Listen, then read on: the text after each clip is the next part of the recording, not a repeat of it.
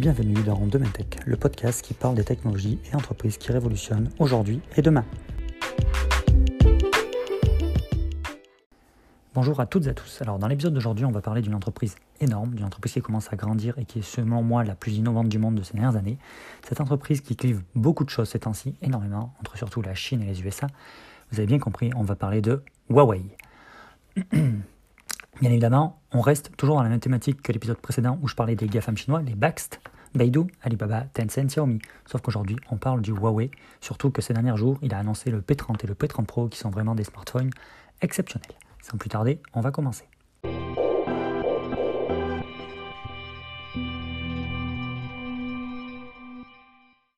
Alors, sans plus tarder, on va commencer par l'histoire de l'entreprise. Alors, car c'est toujours bon à savoir l'histoire d'entreprise en général, ça permet de mieux comprendre d'où elle vient, quel est son objectif et quelle est sa philosophie. Alors, sans plus tarder, on commence. L'entreprise de Huawei a été fondée en 1987 à Shenzhen, la fameuse Silicon Valley chinoise. Il faut savoir que Shenzhen, c'est juste à côté de Hong Kong. Je crois, je dis pas de conneries, c'est Hong Kong ou Shanghai, mais il me semble que c'est Hong Kong. Et en fait, c'est là où se réunissent, où sont toutes les grosses, grosses boîtes asiatiques chinoises, pardon, excusez-moi. Huawei, Tencent, Alibaba, Xiaomi, bref, leur siège social est tout là-bas. OnePlus aussi d'ailleurs. Mais le métier historique de Huawei, c'est pas fabriquer des téléphones. C'est pas là où nous on la connaît beaucoup sur ça, mais son métier historique, c'est pas ça.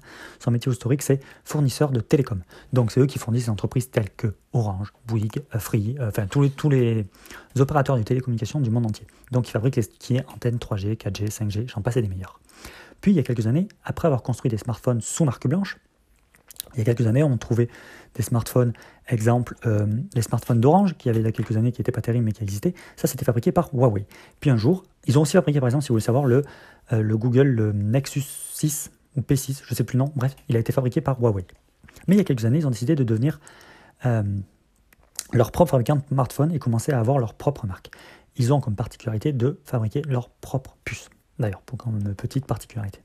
Et en quelques années, elle est devenue la société la plus innovante en téléphonie. C'est mon avis, bien sûr, vous n'êtes pas obligé de le partager. Moi, je trouve que de tous les smartphones qui sortent ces dernières années, Huawei fait partie de l'entreprise et l'entreprise la plus innovante. Et aussi, il faut savoir que après être, ils sont à peu près numéro 1 mondial en fournisseur de télécom. Et en 2018, ils sont passés numéro 2 mondial de fournisseurs de, fabricants de smartphones. Ils sont juste derrière Samsung et ils sont passés devant Apple. Et le PDG de la boîte, cette semaine ou la semaine dernière, a donné comme objectif de passer numéro 1 mondial à Huawei d'ici 2020. Ça se réalisera, ça se réalisera pas, je sais pas, mais en tout cas, c'est un bon objectif pour motiver les troupes à aller dans la même direction, devenir numéro 1 de smartphone au monde.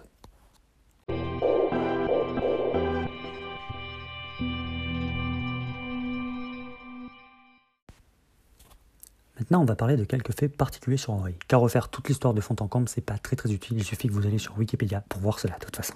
Je vais juste vous prendre quelques faits particuliers qui sont que je trouve qu'il faut marquer, qui sont particuliers sur l'entreprise Huawei, tout simplement. Donc tout d'abord, 45% de sa masse salariale, on entend bien 45%, est dans la recherche et développement. Ce qui a réussi à permis à l'entreprise à déposer plus de 5400 brevets en 2018, ce qui la place l'entreprise numéro 1 mondiale loin devant tout le monde, car la seconde entreprise au niveau mondial est Mitsubishi, qui a déposé, elle, que 2800 brevets. Donc vous vous rendez compte, c'est quasiment plus du double. C'est presque le double, pardon, excusez-moi. Donc vous vous rendez compte que c'est énorme. Et surtout, 45% de sa masse salariale dans la recherche et développement, Huawei se met vraiment sur devenir l'entreprise la plus innovante du monde, ce que je vous disais. Deuxième chose, Huawei, Huawei pardon, avec sa filiale eSilicon, produit ses propres puces ARM pour les smartphones. Alors, propre, les puces ARM, pour ceux qui savent pas ce que c'est, c'est très rapide, c'est les puces qu'on a dans les téléphones. Apple produit ses A12, AX, machin, Qualcomm a les siennes, euh, Samsung a les siennes qui s'appellent les Equinox, et Huawei a les siennes qui s'appellent les Kirin. Donc, euh, c'est déjà une particularité. Il faut savoir que les trois plus gros fabricants de smartphones au monde, Samsung, Huawei et Apple, produisent eux-mêmes leurs processeurs. Samsung les Equinox, Huawei les Kirin et Apple les puces A. Est-ce que c'est une coïncidence? Ça m'étonnerait. En tout cas, les autres utilisent Qualcomm, mais Qualcomm ne fait pas partie des fabricants, de fabricants n'a pas, pas ses puces dans les téléphones les plus vendus du monde. C'est tout ce que je tiens à signaler. Je trouvais ça très marrant de savoir que les top 3 mondiales, à chacun, chacun fabrique sa propre puce. Ensuite, une, dernière, une autre petite particularité, Huawei, en chinois, peut être traduit par une expression qui s'appelle bel ouvrage. C'est pas exceptionnel, mais c'est bon à savoir. Huawei veut dire bel ouvrage, tout simplement. Et une dernière chose, en 2009, Huawei a été la première entreprise au monde à mettre en place un réseau LTE commercial euh, dans la ville d'Oslo pour amener le haut débit mobile. Pour la première fois au monde en 2009 dans la ville d'Oslo. Huawei a été le fabricant qui a amené ce réseau-là. C'est une petite particularité, je trouvais, et je trouvais que c'était marrant à savoir. C'est bon, c'est des petites particularités qu'on n'entend pas forcément parler dans les gros titres et qui peuvent être intéressantes.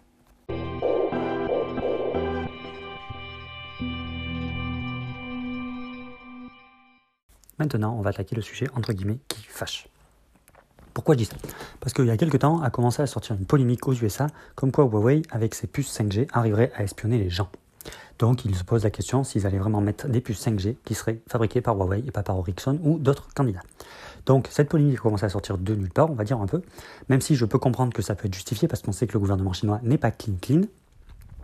Mais bon, ça sans plus tarder, ça c'est la petite aparté. Donc ensuite ça a commencé à débouler, euh, les Australiens aussi ont bloqué, en Europe on a commencé à avoir des recherches, même si les Allemands ont finalement accepté d'avoir Huawei. Donc pour bien dire que, euh, à mon avis, c'est un peu tiré par les cheveux, je vais vous expliquer pourquoi. Tout simplement parce que je pense qu'aller parler à un technicien Orange, un technicien Bouygues ou un truc comme ça, quand ils achètent ces puces, c'est pas du B2C, c'est du B2B. Donc ils ont quand même un peu la main sur les composants. Ils savent comment les composants sont foutus. C'est pas une boîte noire comme par exemple quand on est un client lambda, un consumer, comme on dit. Quand on achète quelque chose, on ne sait pas vraiment, on ne peut pas les gratter dedans. Alors que quand c'est du B2B, il y a quand même des choses qu'on peut aller gratter, on peut les vérifier, on peut vérifier ce qui transite comme information ou autre. Donc, pourquoi euh, Huawei, aurait, Huawei n'aurait aucun intérêt? S'il veut devenir l'entreprise la plus innovante du monde et réussir à, à passer numéro un mondial dans plein de choses, il n'a aucun intérêt à piquer des données, en fait. Aucun intérêt. Puis surtout, c'est un peu les Américains qui se foutent de notre gueule, parce que, en gros, certes, on entend beaucoup dans les infos, oui, euh, c'est les Chinois, ils sont méchants. Ça, je dis pas le contraire. Les Chinois, le gouvernement, il est pas terrible, terrible. Ça, j'avoue. Après, les Américains, c'est en gros, soit on se fait piquer nos données par les Asiatiques, par les Chinois, avec Huawei, Xiaomi ou autre, et encore, rien n'a été prouvé. Je tiens à préciser, rien n'a été prouvé. Soit euh, on se fait piquer par les Américains. Parce qu'en gros, nous, en Europe, on est un peu entre les deux. Parce que on dit très bien, mais sauf que les Américains, Facebook, ça fait un an et demi que toutes les semaines il y a un truc, comme quoi ils ont fait voler des données, ils ont fait piquer des données, ils arrivent à, modifier les élections aux États-Unis, j'en passe des meilleurs. Google, il sait en permanence où on est, il sait toute notre vie, il sait en permanence, euh, là, il sait exactement ce que je suis en train de vous dire, il n'y a aucun problème. Donc, c'est une entreprise américaine. Apple, ils sont un peu plus clean, même si je pense que quand même, ils écoutent un peu ce qu'on dit, euh, ils récupèrent notre position, j'en passe des meilleurs. Et Amazon aussi. Je ne veux pas cracher sur ces boîtes parce que je trouve qu'elles sont très innovantes, il a pas de souci. Avoir Facebook, que je suis pas très fan, mais ça c'est mon truc perso. Mais Google, je suis vraiment fan, ils innovent beaucoup, Apple aussi, Amazon aussi. Ils sont en train de faire des révolutions. Mais les Américains qui disent ah, attention aux Chinois, ils nous piquent des données, c'est un peu sous de la gueule du monde. Et nous, en milieu, en Europe, le problème c'est qu'on fait quoi? Voilà la petite particularité. Ensuite, je pense que beaucoup d'hommes politiques américains ou européens commencent à lorgner sur ce que fait les Chinois. Je, m'explique. C'est pas, on, ils veulent pas devenir des dictateurs, il n'y a aucun problème là-dessus. Ils trouvent que les Chinois, par contre, ils ont un truc, c'est qu'ils contrôlent leur web. Et ça, les hommes politiques européens, je pense que, certes, ça sera peut-être pas extrême, mais dans quelques années, on va commencer à voir des pays à contrôler, à essayer de contrôler le web. La preuve est en France, avec en ce moment la crise des Gilets jaunes, où il y en a qui veulent faire disparaître l'anonymat, j'en passe des meilleurs. Ça, c'est des choses pour comment essayer de commencer à contrôler le web. En fait, le problème des hommes politiques, ça, c'est que mon avis personnel. Je tiens à préciser, c'est moi vraiment qui pense ça.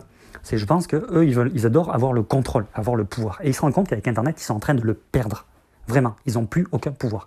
Et ça, ils n'aiment pas du tout. C'est pour ça que je pense que certains commencent à regarder les méthodes qu'utilisent les Chinois, le gouvernement chinois, pardon, pour voir comment ils contrôlent un peu les données et les personnes, tout simplement. Ça, c'est ma petite particularité. Et ensuite, pourquoi Huawei devrait disparaître de nos opérateurs 5G Moi, je n'y vois aucun. Moi, je pense que pour moi, il n'y a pas du. C'est pas du tout le grand méchant. C'est juste qu'en ce moment, les Américains, avec le gouvernement de Monsieur notre ami Trump, euh, est en train de, faire une petite guéguerre aux Chinois. Ça, c'est sa politique. Donc, il disait les Chinois bouffent notre travail, donc il fait ça. Donc, ce qu'en fait, ce qu'il fait, c'est qu'il dit on va pas avoir de puce 5G chez les euh, euh, chez les Chinois pour faire, pour faire travailler, travailler tout simplement les entreprises américaines. C'est juste ça en fait son idée derrière. C'est bloquer les, les, importations chinoises pour ensuite pouvoir faire vivre l'intérieur du pays. Tout simplement. Je pense que ça part que de là.